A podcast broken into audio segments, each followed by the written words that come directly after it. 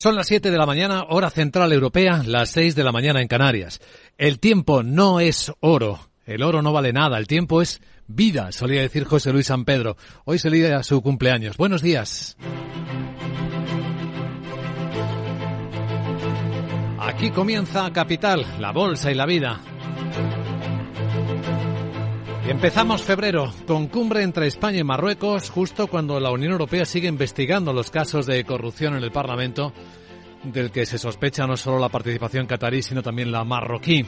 Vamos a situar esa escena económica en un comienzo de mes en el que los mercados traen mejor aspecto, aunque los datos de Asia han sido bastante malos esta noche.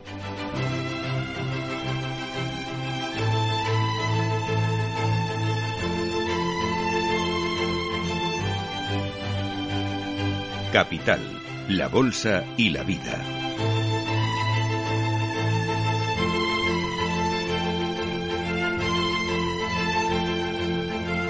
Luis Vicente Muñoz. Hoy tenemos delante de nosotros cascada de datos del mes de enero y en el lado industrial y en Asia vemos contracciones. Los indicadores privados que elabora SP o Caixin muestran contracción en China, en Japón, en Corea del Sur, algo más ha registrado este país, de tamaño económico cercano al de España, el peor déficit comercial de su historia. 47.000 millones de dólares con el desplome de sus exportaciones en el mes de enero. A China le han quedado un 31%. Y esto pues contrasta también con la reapertura china, pero también con las celebraciones del Año Nuevo Lunar. Pero las caídas de exportaciones de chips, de memoria de semiconductores, han sido el 44% en este mes está señalando algo. Desde luego las, las eh, tecnológicas, con los resultados que van publicando en las últimas horas, también ofrecen un rosario de preocupaciones. En las últimas horas, pérdidas netas trimestrales en Snap. Lo que está diciendo Spotify, que lo contaremos, o los despidos que siguen en gigantes como PayPal, están hablando de las dificultades.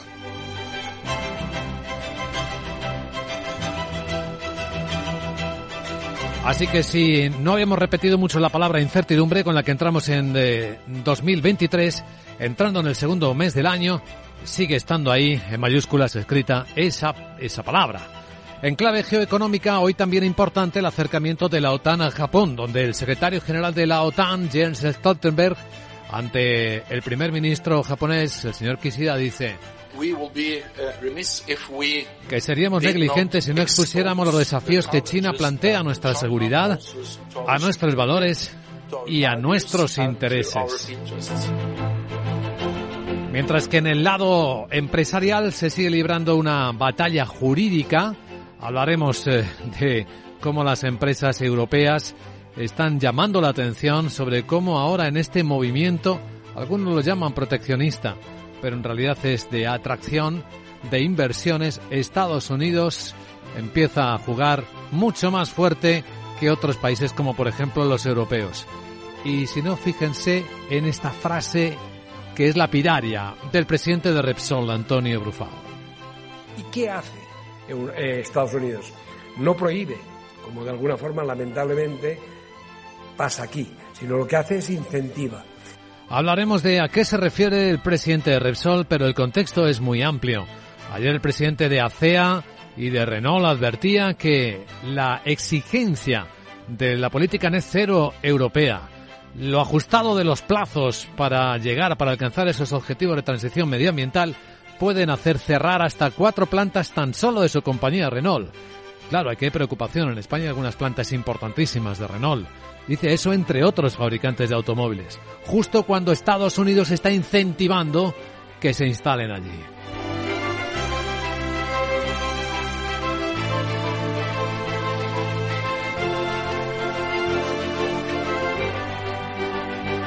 La empresa europea se queja de que la política no es sensible de la necesidad de mantener el empleo, de mantener un escenario visible, previsible para planificar.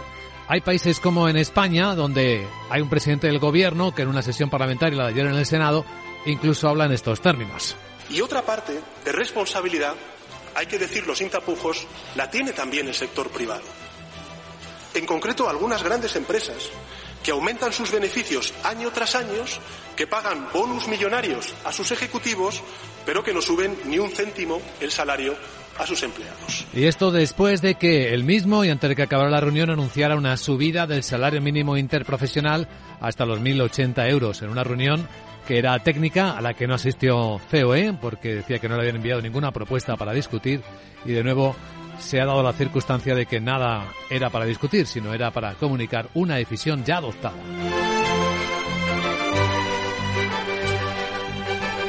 La batalla contra la inflación sobre la que en el caso del gobierno de España se intenta desviar la atención hacia el sector privado tiene muchos focos en, la, el debate político, como venimos viendo, y dando vueltas con la vicepresidenta segunda, ministra de Trabajo, Yolanda Díaz, echando cada día algún elemento más al debate.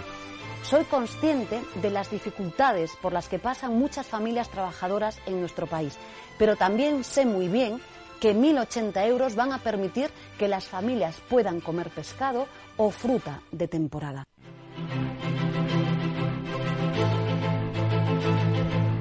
El populismo, que forma parte también de la, de la actividad, del debate. Ayer en la gran tertulia de la economía, alguien decía, ¿y por qué no se sube el salario mínimo interprofesional hasta los 5.000 euros? Puestos a subir, si esa es la solución.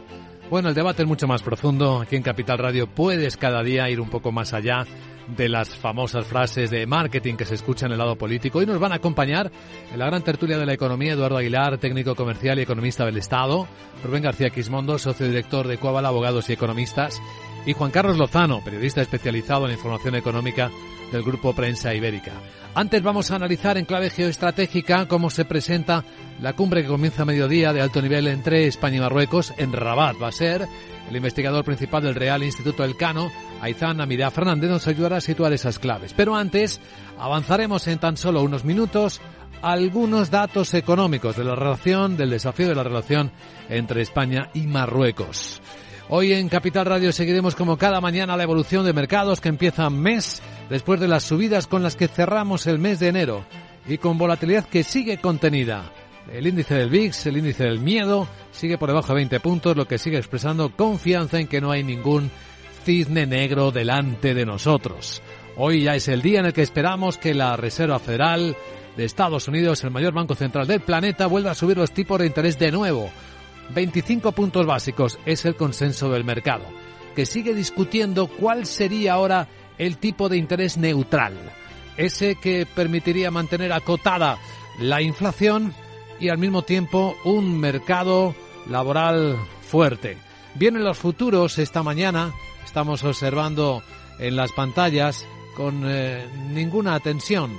La verdad es que eh, no ha habido, bueno, mirando el Nasdaq en particular, pues el mejor mes desde el año 2001 y hasta el IBEX ha sido ha cerrado el mejor mes en mucho tiempo. Bueno, pues eh, observando cómo viene la escena de esta mañana, por ahí en Capital Asia vamos a situar eh, cómo viene un poquito de rebote todavía extendido de Wall Street y cómo vamos a ir incorporando noticias y resultados empresariales. Aquí justo en este momento el BBVA comunica a la Comisión Nacional del Mercado de Valores sus cuentas del último trimestre del año 2022. ¿Cómo han ido, Laura Blanco? Buenos días. 38%. El beneficio del BBVA en el año 2022 subió un 38% a 6.420 millones de euros. Esto está por encima de lo que esperaba el mercado, 6.289. Margen de intereses en la cuenta de resultados que acaba de llegar a la Comisión Nacional del Mercado de Valores, 19.153 millones más 30% sube el ROE, sube el ROTE, las ratios de rentabilidad y baja la mora. Por eso la banca no está preocupada, por eso nos decía hace muy poquitos días la EVA y el señor Campa que no le transmite a la banca preocupación por la subida de los tipos de interés. La mora del BBVA baja al 3,4%. Al menos estos bancos grandes. Pues ahí vamos sumando las noticias de esta mañana entre las que sumamos una muy ligera recuperación del precio del petróleo, con el barril West Texas en 79 dólares, esperando ver si sale alguna cosa de la reunión de la OPEP, de los países del cartel, con el euro dólar a 1,0870 en las pantallas de XTV y con la onza de oro en 1.943 dólares.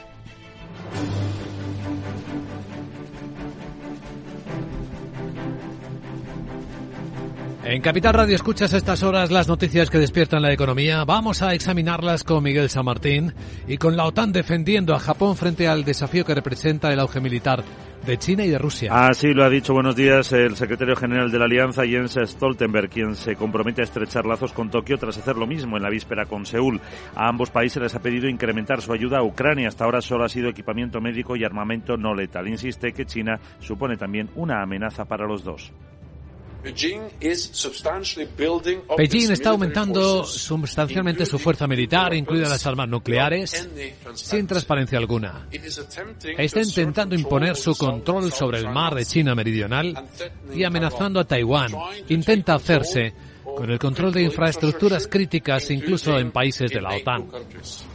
Esta gira asiática del responsable de la OTAN está dirigida a reforzar la colaboración entre la alianza y los principales socios de Estados Unidos en la región, en un momento considerado como una encrucijada histórica y como el entorno de seguridad más grave y complejo desde el final de la Segunda Guerra Mundial. Con Estados Unidos preparando un nuevo paquete de ayuda militar a Ucrania, valorado en 2.000 millones de dólares. Y se espera que incluya cohetes de mayor alcance por primera vez y otras municiones y armas. Según Reuters, se espera que la ayuda se anuncie esta misma semana. También que vayan sistemas de defensa antiaérea Patriot. Desde la invasión rusa de febrero del 22, Estados Unidos ha mandado a Ucrania ayuda de seguridad por unos 27.000 millones de dólares. Y ya han salido los primeros 60 vehículos de combate de infantería Bradley a Ucrania, además de armas antitanque. El presidente ucraniano Volodymyr Zelensky insiste en la importancia de la colaboración con sus socios.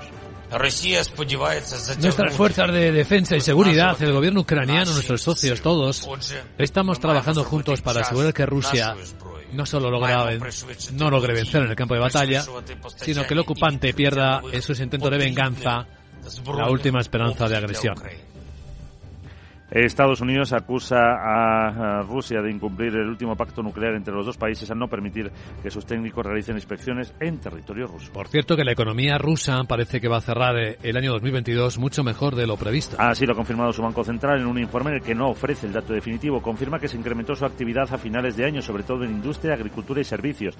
También que el incremento de los gastos del presupuesto debido a la ampliación del déficit presupuestario va a impulsar la demanda en la economía. Reconoce que la reducción de las ganancias en el sector no financiero y las tensiones geopolíticas afectan a las inversiones del sector privado, lo cual genera un riesgo para la economía. El FMI mejora más de un punto la contracción de este año hasta una caída del 2,2% y prevé que va a crecer tres décimas este año.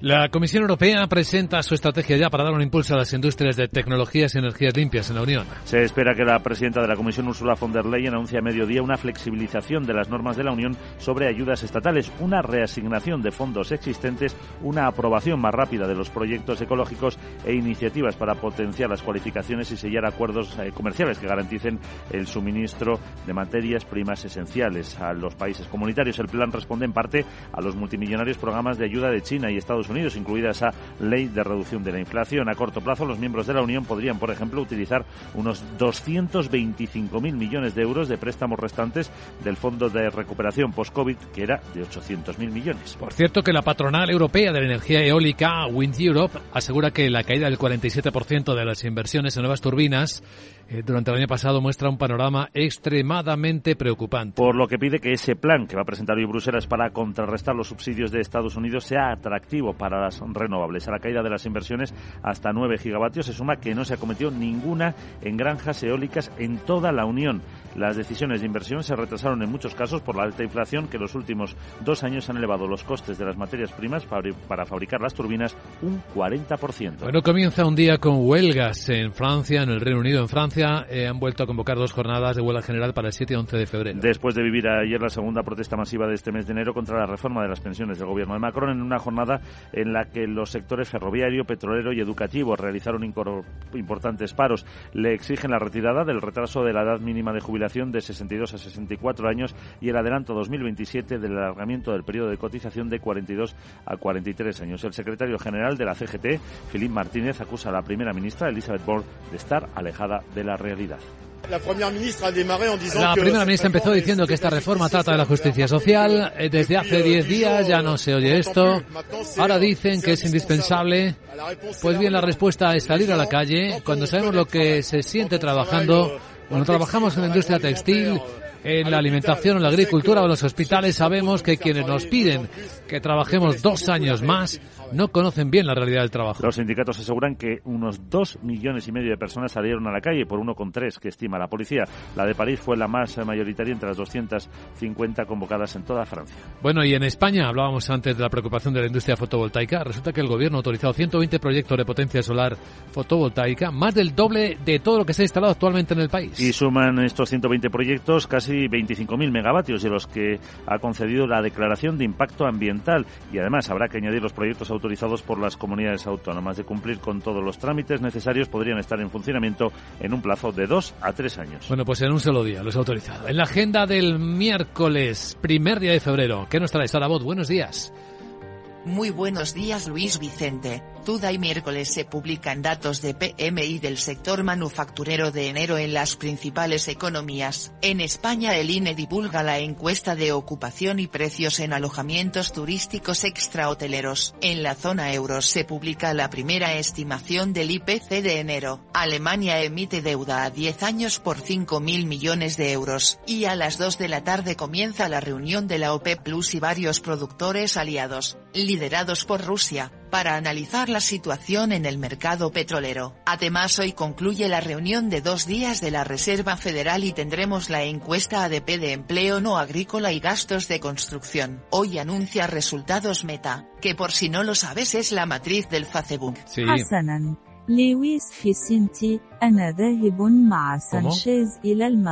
Pues como habrás entendido te he dicho, bueno Luis Vicente me voy con Sánchez a Marruecos, a ver si me doy un garbeíto por sus zocos y firmo unos miles de atontafros, automafros, Eh, au- autógrafos, a mis seguidores. Madre. Jeje, Sí. ¿quieres que te traiga algo? Em, Ya sabes que aunque sea baratito luego tengo que cobrar unos gastos, Bueno. ahora me dices que te interesa. Em, Chao. Un poquito de té con hierbabuena. Gracias, querida Sara, por informarnos de lo que viene. A continuación, Capital Asia. Capital, la Bolsa y la Vida, con Luis Vicente Muñoz.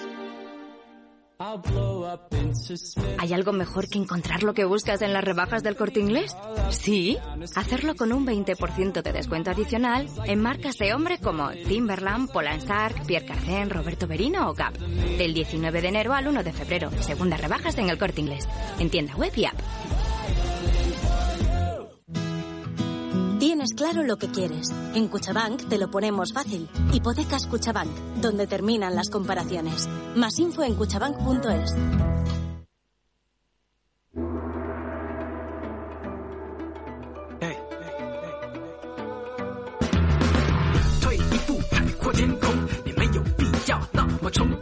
Capital Asia, vamos a examinar cómo está el mercado asiático. Hoy hay rebote que alcanza prácticamente a todos los índices.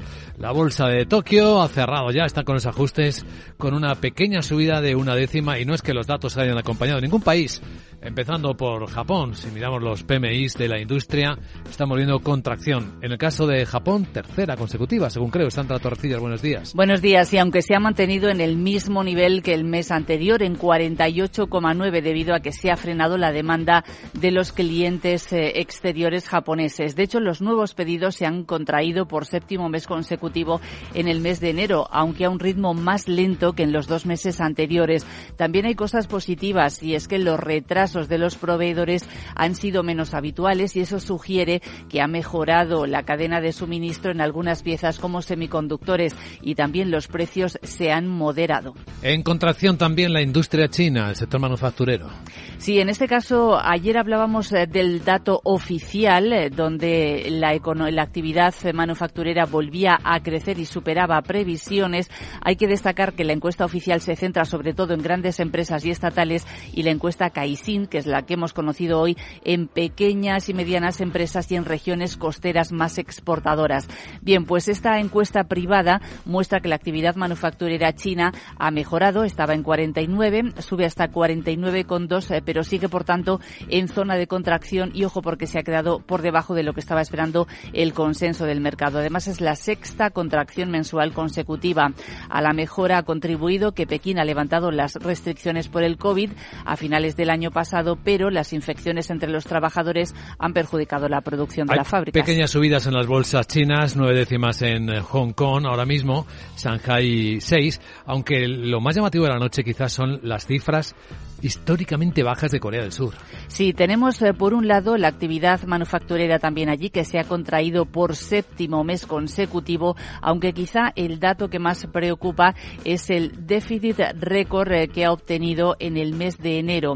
Es- ha avanzado mm, las exportaciones en ese mes le han bajado un 16,6% en tasa interanual, dato peor de lo esperado, pero es que sus ventas a China se han desplomado más de un 31% y las ventas de semiconductores un 44,5%. Las importaciones también le han caído un 2,6% y ha registrado déficit comercial récord de más de 12.700 millones de dólares. Y los analistas dicen que la recesión está a la vuelta de la esquina en Corea del Sur. Vamos a analizar esto que estamos viendo con la ayuda de Rafael Galán Perpe, analista independiente. ¿Cómo estás, Perpe? Muy buenos días. Hola, ¿qué tal? Buenos días. Pues a la vista de los datos tenemos un- contracciones en serie en Asia. ¿Esto puede indicar riesgo de recesión o no tanto?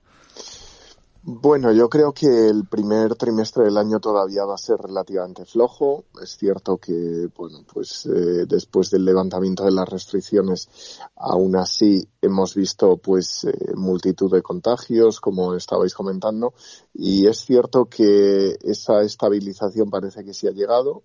No vemos eh, efectivamente datos peores. Es algo que también se ve en otros países de la región, ¿no? Además, pues por ejemplo, el caso de Vietnam es bastante eh, significativo también, continúa en contracción pero con ligera mejoría. Eh, bueno, el, el caso de Japón, como indicabais, y yo creo que este año sí que vamos a ir un poco de, de menos a más. El primer trimestre todavía, como digo, un poco flojo. El segundo trimestre del año ya será mejor y yo creo que en la segunda mitad del año eh, vamos a ver cifras eh, más positivas, ¿no? Pues con esa reapertura, también eh, en la parte de servicios, eh, pues eh, reactivación sobre todo del turismo, del consumo, que sí que va a afectar, como digo, positivamente al crecimiento, con lo cual yo creo que sí que se va a evitar eh, la recesión en general, bueno, pues eh, sobre todo en, en, en la región. Lo que sí que se está viendo ya es la entrada de bastante dinero ¿no? en las bolsas asiáticas y en la China en particular. En enero se ha visto un récord. Sí, sí, efectivamente eh, ha sido un mes eh, muy positivo. La bolsa de Hong Kong, por ejemplo, ha registrado una subida del, del 10%, eh, Shanghai también por encima del 5% y yo creo que sí que las bolsas que habían tenido caídas significativas, bueno, pues van a, van a recuperar también otros países de la región, bueno, pues lo han hecho relativamente bien. En el caso de Vietnam, una subida del 10% y, bueno, pues eh, Corea también el 8%. En ese caso sí que yo creo que las expectativas van a, van a mejorar en los mercados. Eh, habían bueno, pues tenido, como digo, caídas importantes y ahora sí que la recuperación les va a ayudar. Bueno, eh, tú elaboras, Perpe, un ranking de las eh, bolsas que mejor se comportan y las que van peor eh, en el tiempo. El mes de enero, sí. ¿quién encabeza el ranking y quién, lo, quién está a la cola? Bueno, pues tenemos, eh, como siempre digamos, Argentina y Venezuela, efectivamente, pero ya sabemos que eh, los motivos, ¿no? El fuerte inflación y demás, eh, veríamos eh, también eh, algunas europeas, Italia e Irlanda subiendo alrededor del 12% y el Nasdaq en Estados Unidos que como vimos el año pasado bueno pues eh, también tuvo caídas importantes y sube pues eh, el 11% y por la parte negativa tenemos muy pocas. La verdad es que enero ha sido un, un mes muy positivo. Hay solo cinco o seis mercados en negativo y entre ellos bueno pues el peor es Turquía con una caída del 10% y la India, a pesar de unas buenas expectativas económicas, y que en este caso eh, se deja en enero un 2%. Ahí está la historia del multimillonario Adani que venimos contando y que tiene mucho que ver. Rafael Galán Perpe, analista independiente, gracias y buen, buen miércoles. Un saludo. Gracias a vosotros. Entre los protagonistas empresariales, un apunte de SK Hynix, del fabricante surcoreano de chips, porque es importante. Sí, ha presentado pérdidas operativas récord trimestrales y además está advirtiendo de que la industria de los semiconductores se va a desacelerar en el primer trimestre. Espera que se vaya recuperando gradualmente a partir del segundo semestre. Capital Asia.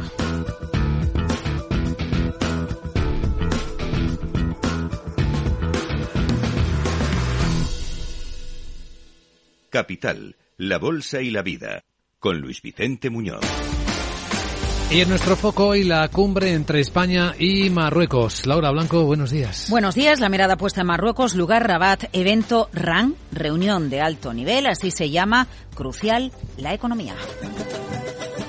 Diez meses después del giro de las relaciones con España por el alineamiento de nuestro país con la posición de Marruecos con el Sáhara Occidental, se celebra una cumbre en Rabat encabezada por Pedro Sánchez. Decimosegunda reunión de alto nivel en un foro económico que incluye un foro económico en el que participa el presidente del gobierno español, pero también el presidente marroquí Aid Ahaush. Delegaciones empresariales Ojo, no va Garamendi en la representación empresarial española y muchos ministros, Rivera, Maroto, Nadia Calviño. Horas antes del encuentro, el copresidente del Consejo Económico formado por las patronales de Marruecos y España, Adil Rais, llamaba a las empresas del IBEX 35 a invertir en el país magrebí para convertir a España en uno de sus principales inversores. ¿Y por qué este llamamiento?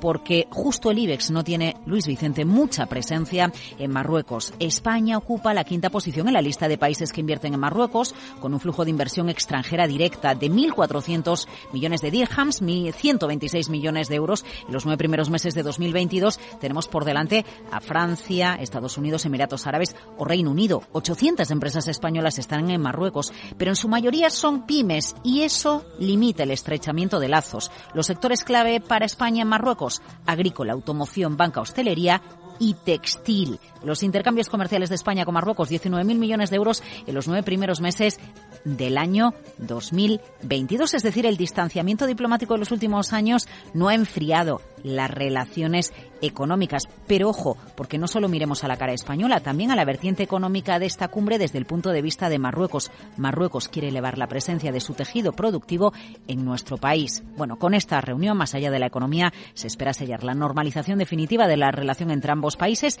y dejar atrás las crisis periódicas casi ocho años después de la última cumbre de estas características. Se espera que esta cumbre alumbre una veintena de acuerdos que van a suscribir la docena de ministros españoles que acompañan a Sánchez. Lo que no está claro es si su estancia en Rabat, y de eso depende o está en ello la Casa Real, Sánchez sea recibido por el rey Mohamed VI. Análisis económico con Aizán Amirá Fernández, investigador principal del Real Instituto del Cano, a las 8 y 10, 7 y 10 en Canarias. Y crónica de tecnológicas porque hoy hay mucho que contar de ellas. Bueno, lo más importante que tenéis que saber, OpenAI, la empresa de ChatGPT, ha lanzado una herramienta para determinar si un texto lo ha escrito un humano o no, porque ojo, no acierta siempre cuando intenta determinarse eh, los textos. Identifica correctamente el 26% de los mensajes eh, escritos por inteligencia artificial, es decir, no identifica un 74%. Y clave 2 en ámbito tecnológico, Spotify pierde 13 veces más en 2022. 430 millones de euros. Tiene más suscriptores que nunca, más de 200 millones de suscriptores de pago, más de 400 millones de usuarios que no pagan. Es más importante Spotify en la música que YouTube en el, eh, que Netflix en el vídeo, en el streaming, para que os hagáis una idea, pero tiene un problema. No monetiza por el pago de derechos de las canciones. Dice Bloomberg que incluso estaría abortando su apuesta por el podcast. Usa esa palabra, abortar. ¿Dónde está la clave?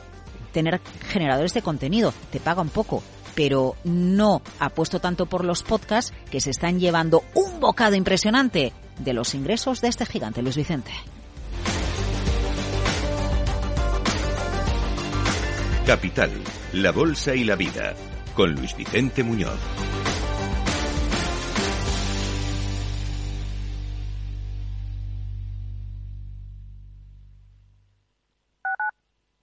En Hospital HLA Universitario Moncloa cuidamos de ti y de tu tiempo con un servicio de urgencias ágil y eficiente las 24 horas, los 365 días del año. Urgencias pediátricas y de adultos con profesionales altamente cualificados y tecnología de vanguardia. Hospital Moncloa, contigo cuando más lo necesitas. Estamos en Avenida Valladolid 83. ¿Eres emprendedor? Encuentra asesoramiento y formación gratuita en materia empresarial, digital y sostenibilidad gracias al proyecto Más Emprendimiento. Infórmate en másemprendimiento.es. Proyecto promovido por la Comunidad de Madrid en colaboración con ATA y CEAGE. Financiado por la Unión Europea Next Generation EU. Plan de recuperación, transformación y resiliencia. Conecta Ingeniería es el programa que acerca la ingeniería a la sociedad. Todos los miércoles de 10 a 11 de la mañana en Capital Radio con Alberto Pérez. Conéctate.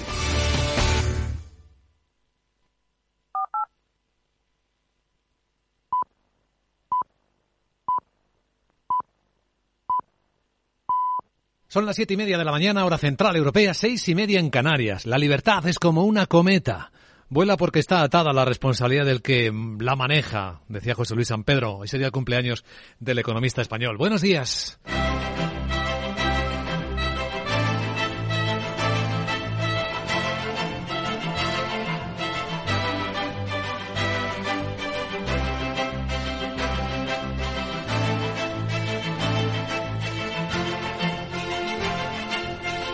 Capital, la Bolsa y la Vida, con Luis Vicente Muñoz.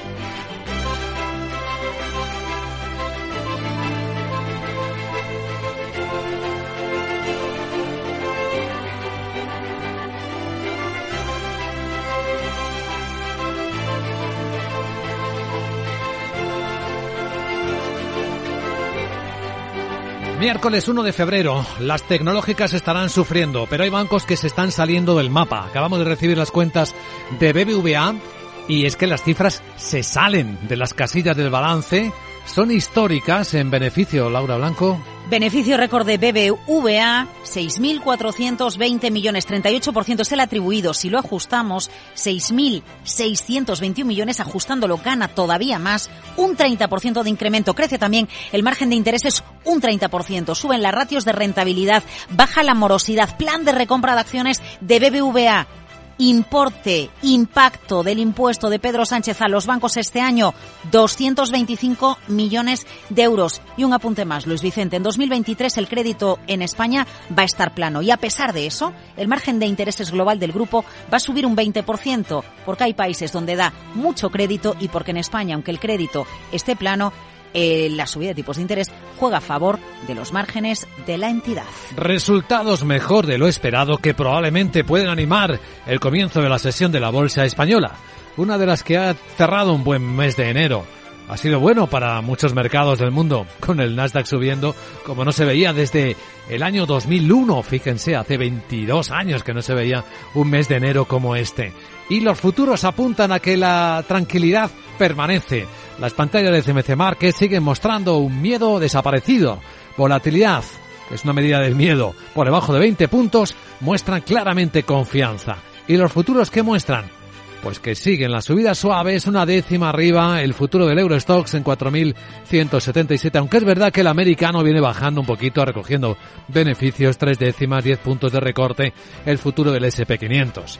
En la sesión asiática la sesión está siendo positiva, bien es cierto, a pesar de los datos, hoy es un día de PMIs de la industria que muestran contracción en Japón, en China, en Corea del Sur son las lecturas privadas y muestran contracciones consecutivas, aunque en el análisis que hemos realizado ya esta, esta mañana, Rafael Galán Perpe nos decía que no veía el riesgo real de recesión. Creen que las economías y sobre todo con la eh, reapertura de China tirando de la zona, pues se va a obviar, se va a torear.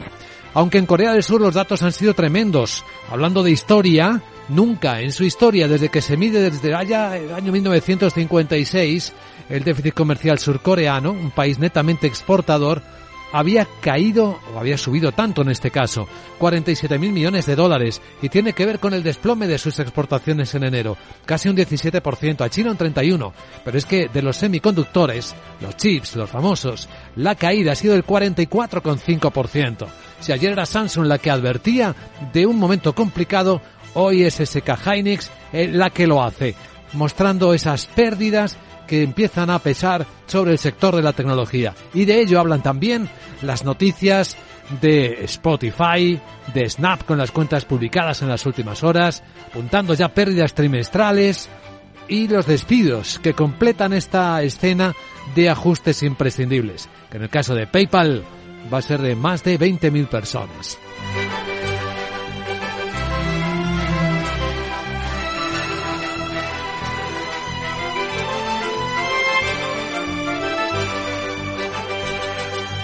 Las historias de la mañana traen inquietud, por lo tanto, por la respuesta que se dé a este momento de incertidumbre, la respuesta política. Tenemos varios escenarios sobre los que se protesta. Quizá la frase del presidente de Repsol, Antonio Brufau, dice muchas cosas. ¿Y qué hace eh, Estados Unidos? No prohíbe, como de alguna forma lamentablemente pasa aquí, sino lo que hace es incentiva incentiva la instalación de industrias. Está incentivando la instalación no solo de empresas energéticas, sino también de fabricantes. Y en el lado del automóvil tenemos una alerta lanzada por el presidente de Renault España, presidente también de ACEA.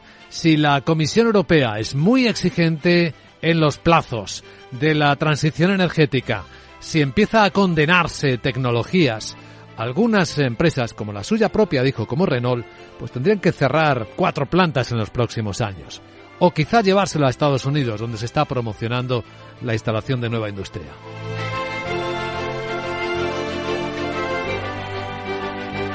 Bueno, pues esto forma parte de la escena junto con los resultados que se van publicando y que vamos actualizando en tiempo real aquí en Capital Radio.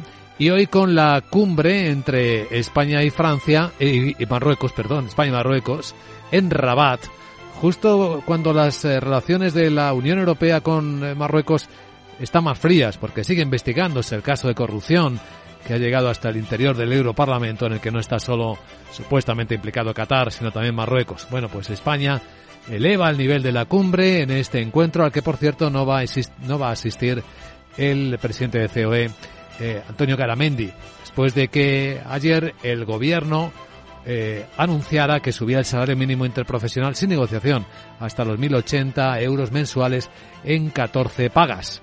Se queja la COE que si no hay propuestas no hay negociación, que para hacerse fotos ya se las hace solo el gobierno.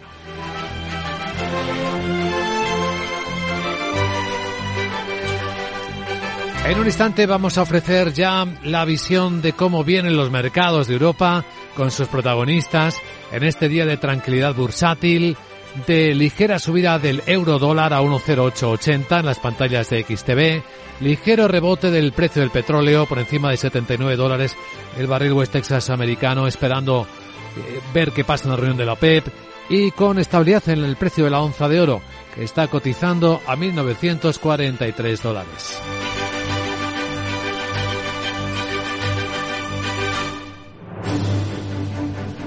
Bueno, pues examinemos las circunstancias en las que está a punto de comenzar la decimosegunda reunión de alto nivel entre España y Marruecos hoy en Rabat. Miguel San Martín, buenos días. Buenos días. Un foro empresarial va a abrir esta duodécima reunión.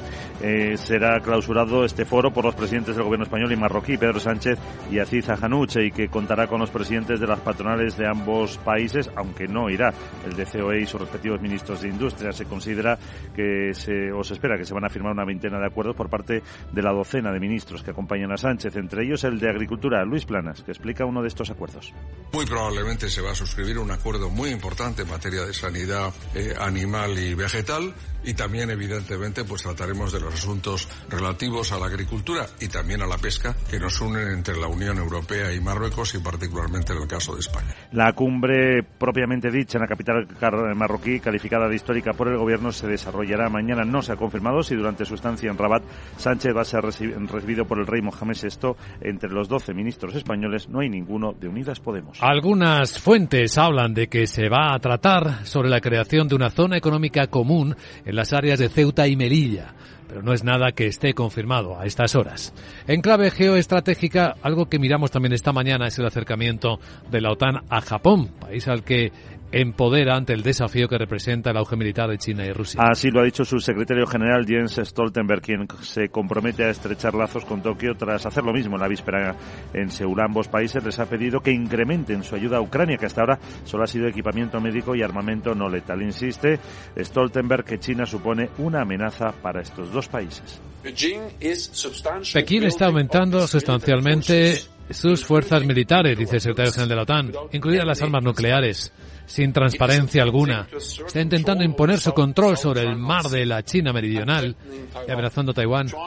Intenta hacerse con el control de las infraestructuras críticas incluso en países de la OTAN. Esta gira de Stoltenberg está dirigida a reforzar la colaboración entre la Alianza y los principales socios de Estados Unidos en la región en un momento considerado como una encrucijada histórica y como el entorno de seguridad más grave y complejo desde el final de la Segunda Guerra Mundial. Mientras tanto, en Europa la Comisión ya ha presentado su estrategia para dar un impulso a las industrias de tecnologías y energías limpias. Se espera que la presidenta de la Comisión, Ursula von der Leyen, anuncie a mediodía eh, los detalles, una flexibilización de las normas de la Unión sobre ayudas estatales una reasignación de los fondos existentes, una aprobación más rápida de los proyectos ecológicos e iniciativas para potenciar las cualificaciones y también sellar acuerdos comerciales que garanticen el suministro de materias primas esenciales. En los países comunitarios el plan responde en parte a los multimillonarios programas de ayuda de China y Estados Unidos, incluida esa ley de reducción de la inflación. A corto plazo, los miembros de la Unión podrían, por ejemplo, utilizar 225.000 millones de euros en préstamos restantes del Fondo Recuperación Postpandemia, que era de 800 mil millones. Pues la patronal europea de energía eólica, Wind Europe, asegura que la caída del 47% de las inversiones en nuevas turbinas es algo muy preocupante por lo que pide que este plan eh, de Bruselas para contrarrestar los subsidios de Estados Unidos sea atractivo para los renovables a la caída de las inversiones hasta 9 gigavatios. Se suma que no se acometió ninguna en granjas eólicas en toda la Unión. Las decisiones de inversión se retrasaron en muchos casos por la alta inflación que en los dos últimos años han elevado los costes de las materias primas para fabricar turbinas un 40%. Mientras que en el caso de la fotovoltaica, la solar, en España el gobierno en un día ha autorizado 120 proyectos de potencia solar, que es más del doble de todo lo que está instalado actualmente en España. Y suman casi 25.000 megavatios y a los que ha concedido la declaración de impacto ambiental y habrá que añadir además los proyectos autorizados por las comunidades autónomas de cumplir con todos los trámites necesarios podrían estar en funcionamiento ya en un plazo de dos a tres años. Por lo demás, mirando hacia adelante y después del paro de ayer, dos millones y medio de manifestantes en Francia protestando contra la reforma del sistema de pensiones, hoy va a ser en el Reino Unido, donde el país afronte la mayor jornada de huelgas de una década. Cerca de medio millón de personas están convocadas a secundar los paros para exigir mejoras salariales ante la inflación. Funcionarios, profesores de escuela y universidad, ferroviarios y conductores de autobús celebran de manera simultánea paros en sus sectores que han llevado al gobierno británico a prever importantes perturbaciones a lo largo del día. Cerca de 23.000 colegios estarán afectados por el primero de los siete paros convocados por los profesores, mientras que 100.000 funcionarios del gobierno van a detener su actividad. ¿Qué más tenemos en la agenda del miércoles? Hola, Sara buenos días.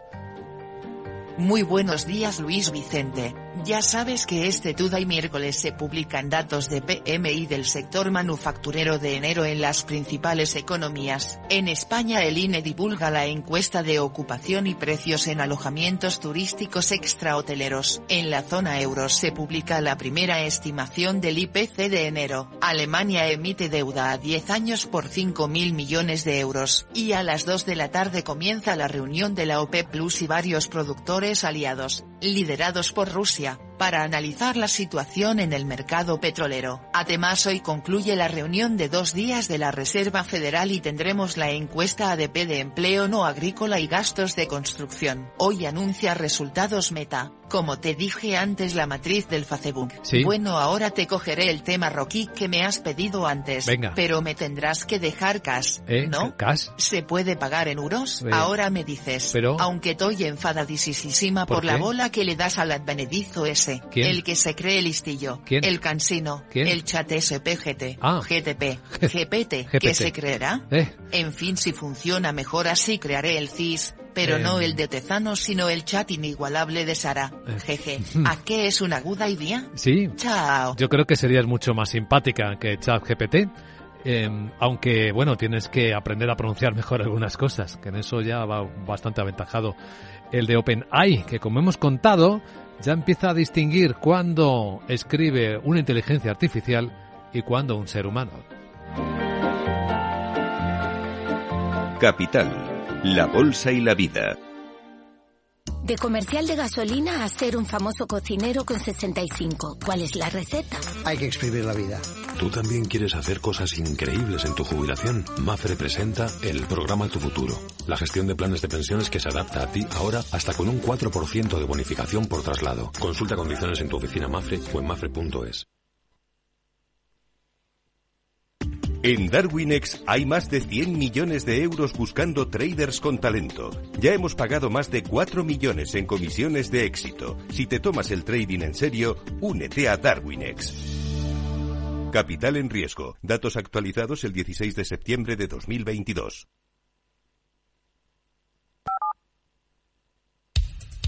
Capital, la bolsa y la vida. Con Luis Vicente Muñoz. Las pantallas de CMC Markets muestran cómo la sesión de este primer día del mes de febrero en las bolsas de Europa viene aparentemente tranquila y ligeramente al alza, con volatilidad que sigue contenida. El futuro del Eurostox sube muy tímidamente un- una décima y media, son seis puntos, está en 4.177. Hay que tener en cuenta que el futuro del mercado americano viene apuntando a una ligera recogida de beneficios, tres décimas de recorte del SP en 4.079, en un día con muchos datos delante de nosotros. Sandra Torrecillas, buenos días. Buenos días. En principio esperamos que la sesión eh, en las bolsas europeas será, sea de transición porque la decisión de la Reserva Federal va a llegar cuando el mercado ya esté cerrado. El consenso prevé que eleve los tipos de interés por octava vez, eh, vez consecutiva, pero también que la subida sea de 25 puntos básicos, menor que en ocasiones anteriores. Atención a los mensajes de Jerome Powell sobre el rumbo de la política monetaria en los próximos meses, como explica Juan Luis García Alejo desde Ambank. se va a prestar muchísima atención a lo que se diga y a lo que se haga, ¿no? Esperando por parte de la Reserva Federal si señala o apunta a una pausa en esta moderación que creemos que se debe dar por hecha la moderación y la pausa es algo más complicado y sobre todo pues eh, ver cómo afrontan la segunda parte del año, ¿no? Si todavía hay miedo a una recesión, si no la hay, cuál será la percepción de Jerome Powell y el resto de miembros de la Reserva Federal es importante. En general, la economía y los resultados empresariales están siendo mejores de lo esperado, pero la inflación no da su brazo a torcer y hoy podremos comprobar si es así cuando se publique el IPC de la zona euro de enero. En diciembre ya se moderó por primera vez en meses hasta el 9,2% y alimentó la esperanza de que la subida de precios había tocado techo. Las previsiones apuntan a una bajada en enero hasta el 9% interanual y una caída del 0,3% en tasa mensual, pero ojo a la subyacente porque podría volver a repuntar. Bueno, entre los protagonistas del día hoy puede ser, eh, y ha caído como un meteoro, como un brillante meteoro, el BBVA y los resultados que acaba de publicar Laura Blanco. Beneficio récord, 6.420 millones de euros, 38% de incremento y el margen de intereses, ojo, en 2022 crece un 30%. Hablamos de un beneficio récord que viene acompañado de un eh, dividendo complementario, se incrementa el dividendo en efectivo y de un plan de recompra de acciones de 422 millones de euros. Carlos Torres Vila, presidente de BBVA. El beneficio de 2022 alcanza los 6.420 millones de euros, casi un 40% más que en 2021. Vamos a dedicar más de 3.000 millones a mejorar de manera significativa el dividendo del año, hasta los 43 céntimos por acción, y a un nuevo plan de recompra de acciones de 422 millones de euros. Y todo ello a la vez que mantenemos una holgada posición de capital. Rentabilidad 14,6%, medida por el ROE, crece el crédito a la clientela un 13,6% y para que tengamos una foto más clara de qué es BBVA, BBVA es sobre todo México. El 57% de esos 6.420 millones que hemos dado se generan en México. En México el beneficio en el año 2022 ha crecido un 45%. Esto para compararlo con España, donde se genera el 22,8% del beneficio total del grupo y en el 2022 el beneficio solo ha crecido un 1,8%. Nos ayuda a entender mejor qué hay en el corazón de este banco. Impacto del impuesto del gobierno español este año será de 225 millones de euros. El crecimiento del crédito va a estar eh, plano en España, va a mantenerse prácticamente plano este año, pero en ese contexto, gracias, por ejemplo, a países como México, BBVA espera que este año el margen de intereses vuelva a crecer a doble dígito, un 20%. Y con este anuncio de dedicar dinero a mejorar el dividendo, parece que quiere intentar quitarse esa espinita que tiene clavada el BVA, porque fíjense cómo se dispara su beneficio, pero en la bolsa no, la bolsa vale un 3% menos que hace un año. Su capitalización, el valor de BVA, está por debajo de los 34.000 millones de dólares, cuando valía más de 35.000 eh, el año pasado por estas fechas. Otros protagonistas del día, Sandra. Nos vamos a fijar, por ejemplo, en Audax, eh, que ha alcanzado un acuerdo estratégico con la británica Para el suministro de electricidad, eh, según el diario El Confidencial, y eso tendría un impacto positivo en la generación de caja y en el beneficio operativo, y el dinero lo utilizará para reducir deuda. Y nos vamos a fijar también en la emisora británica que cotiza en la Bolsa de Londres ITV Studios, porque el veterano productor de Hollywood, Peter Chernin, y un grupo de producción de televisión francés han expresado su interés por esta emisora, que está valorada en unos 3.700 millones de dólares. Eh, por otro lado, la automovilística BMW ha subido el precio de sus coches en China. Esperamos las cuentas de Vodafone y Prisa ha cubierto el 77% de su emisión de bonos convertibles en acciones y prevé lograr su plena suscripción. Esto por el lado europeo. A continuación, claves americanas. Capital, la Bolsa y la Vida. El programa de radio que despierta la economía. Con Luis Vicente Muñoz. La fibra tardó décadas en inventarse. El almacenamiento en la nube, años. Y el wifi, ni te cuento. Pero dar el primer paso hacia la digitalización de tu negocio te llevará menos de un minuto. Contrata fusión digital con fibra hasta un giga. Centralita en la nube. Líneas fijas y móviles. Y ahora, además, llévate móviles de alta gama desde cero euros. Infórmate en el 1489 o en telefónicaempresas.es. ¿Comenzamos?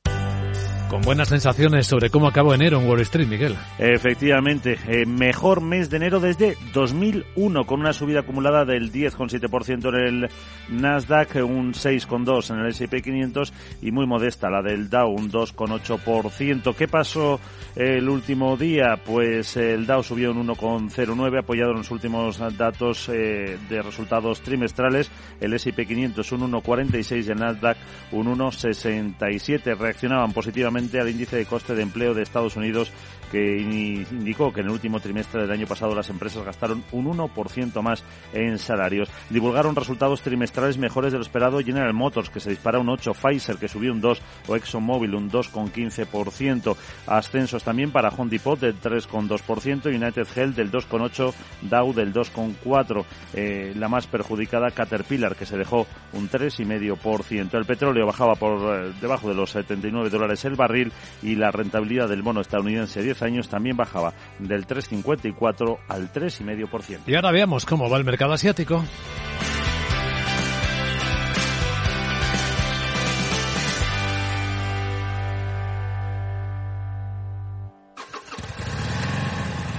Moto. Curvas. Todo sobre ruedas. Es muy simple asegurarse con el Betia. Simple, claro, el Betia.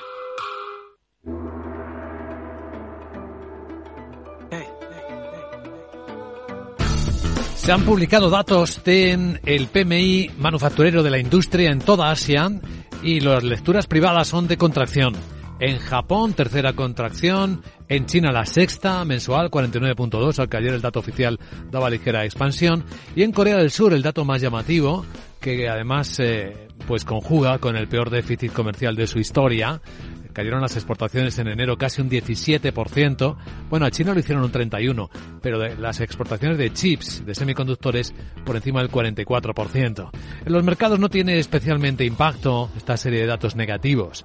Corea del Sur rebota el 1%, Hong Kong está subiendo nueve décimas, Tokio ha cerrado prácticamente plano.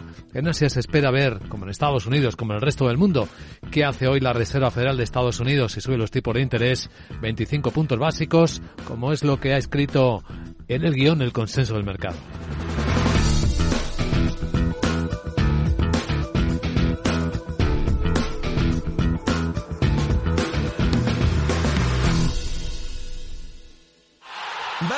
Acción! ¿La has visto? ¿Qué acción? ¡Una acción gratis!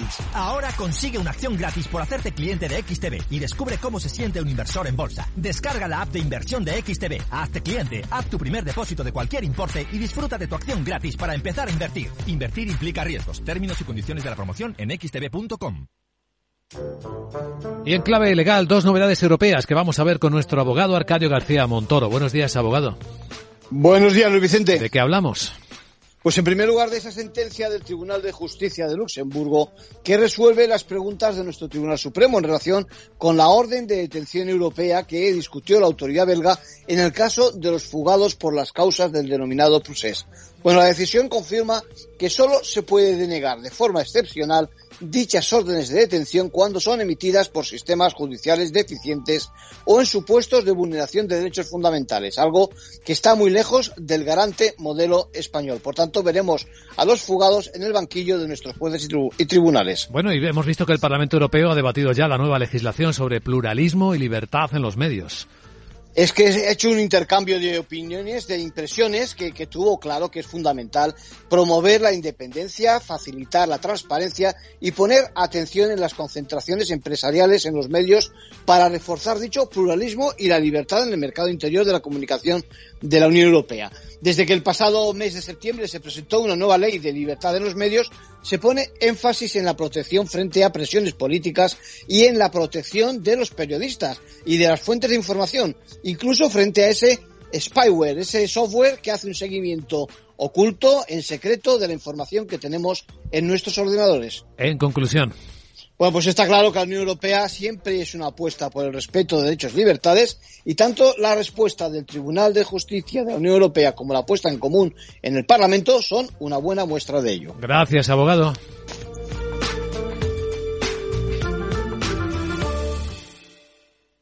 CaixaBank patrocina este espacio. De un vistazo a la prensa financiera, cuenta Financial Times, Wall Street Journal también, que Estados Unidos afirma que Rusia no está cumpliendo con el Tratado de Armas Nucleares New START. Washington acusa a Moscú de estar bloqueando inspecciones y de faltar a las reuniones de cumplimiento. El diario británico también cuenta que Italia unirá fuerzas con Francia para suministrar defensas aéreas a Ucrania. Y habla de que los problemas de deuda están aumentando para el sector de la salud en Estados Unidos a medida que suben los tipos de interés. En Wall Street Journal lo más destacado es cómo ha terminado al alza en las bolsas el mes de enero. El Nasdaq publica el mejor cierre de mes desde el año 2021. Hay una creciente confianza en que los tipos de interés se están acercando ya a su nivel máximo y esto está impulsando las acciones. Eh, particularmente en los segmentos de growth, de crecimiento del mercado. El diario americano también cuenta los resultados de Snap, de la red social que advierte sobre una caída de ventas después de mostrar que el crecimiento de los ingresos ya se ha detenido. En los diarios económicos españoles, ¿de qué se habla? Guillermo Luna, buenos días. Muy buenos días. En cinco días se habla del acuerdo laboral. El salario mínimo sube 344 euros en cinco años. Se pacta con los sindicatos un incremento del 8% hasta los 1.080 euros, una alza del 47% en el último lustro. La COE, por su parte, da plantón a Díaz. Que nos digan la cifra y ya está, lamentan. El aumento recibe el apoyo de Feijó y se sitúa en la franja más alta que examinaba el Ministerio de Trabajo. CaixaBank, Repsol, Fainé y Brufau zanjan casi dos años después del caso Villarejo, Orange renueva su cúpula en España ante el examen de la fusión con Más Móvil, mientras que IAG y Sabadell lideran la escalada del IBEX con subidas del 30%. Y también comentan que de un murillo a un hotel en Lepe, los activos de Abengoa tan solo valen 23 millones. Y remite al juzgado su plan de liquidación. En la subasta destaca una cubertería, alfombras y un amarre de Soto Grande, entre otros bienes. En el economista.es, el 58% de los analistas ve una trampa alcista en bolsa en el mes de enero. Piensan que la volatilidad volverá y puede borrar las ganancias cosechadas. Y Garamendi planta a Sánchez en Rabat tras el alza del salario mínimo interprofesional. El presidente de la COE no estará en el foro hispano-marroquí que hoy empieza tras el revés que supone para la patronal el incremento del 8% del salario mínimo interprofesional en 2023, patado por trabajo y únicamente con los sindicatos. Unicaja gana menos de lo esperado y nubla sus beneficios. La entidad se dejó un 9,5% en el parque, mientras la Sareb venderá su promotora Arcura Homes por 800 millones de euros. La compañía cuenta con un suelo con capacidad para levantar cerca de 15.300 viviendas. Y el 54% de las emisiones de bonos de España ya son en ESG y Santander y Caixa se encuentran en el top 3 del mundo en igualdad de género. Finalmente, en expansión, Caixa Banca CaixaBank perdón, gana 100.000 clientes en fondos. Es el líder del mercado con un 25% menos de cuota y 6,7 millones de partícipes. Unicaja gana un 89% más, pero pincha en el cuarto trimestre y Sabadell contrata a 115 jóvenes como sus futuros directores de negocio. Y en diarios digitales, un par de titulares. La banca española encarecerá las hipotecas cinco veces más que en Europa, cuenta el confidencial. Y dice el mundo que los bancos eléctricas ya empiezan a trasladar los nuevos impuestos a los clientes. patrocinado este espacio. Capital Radio, Madrid, 103.2 FM. De la mano de Alejandro Mazón y el equipo de Cuídate Deluxe, llega el chico del chándal a El Balance para ayudarnos a estar en forma y mejorar nuestro bienestar general. Los miércoles a las ocho y media de la tarde en El Balance. Capital Radio. Los miércoles a la una de la tarde en Capital Radio, Gestión del Talento. El escaparate de la formación para el empleo. Expertos formadores, agentes sociales y representantes de la Administración se dan cita en este espacio para impulsar el valor de la formación y el talento. Un espacio de Fundae, la Fundación Estatal de Formación para el Empleo, dirigido por José Joaquín Flechoso. Capital Radio. Escucha lo que viene.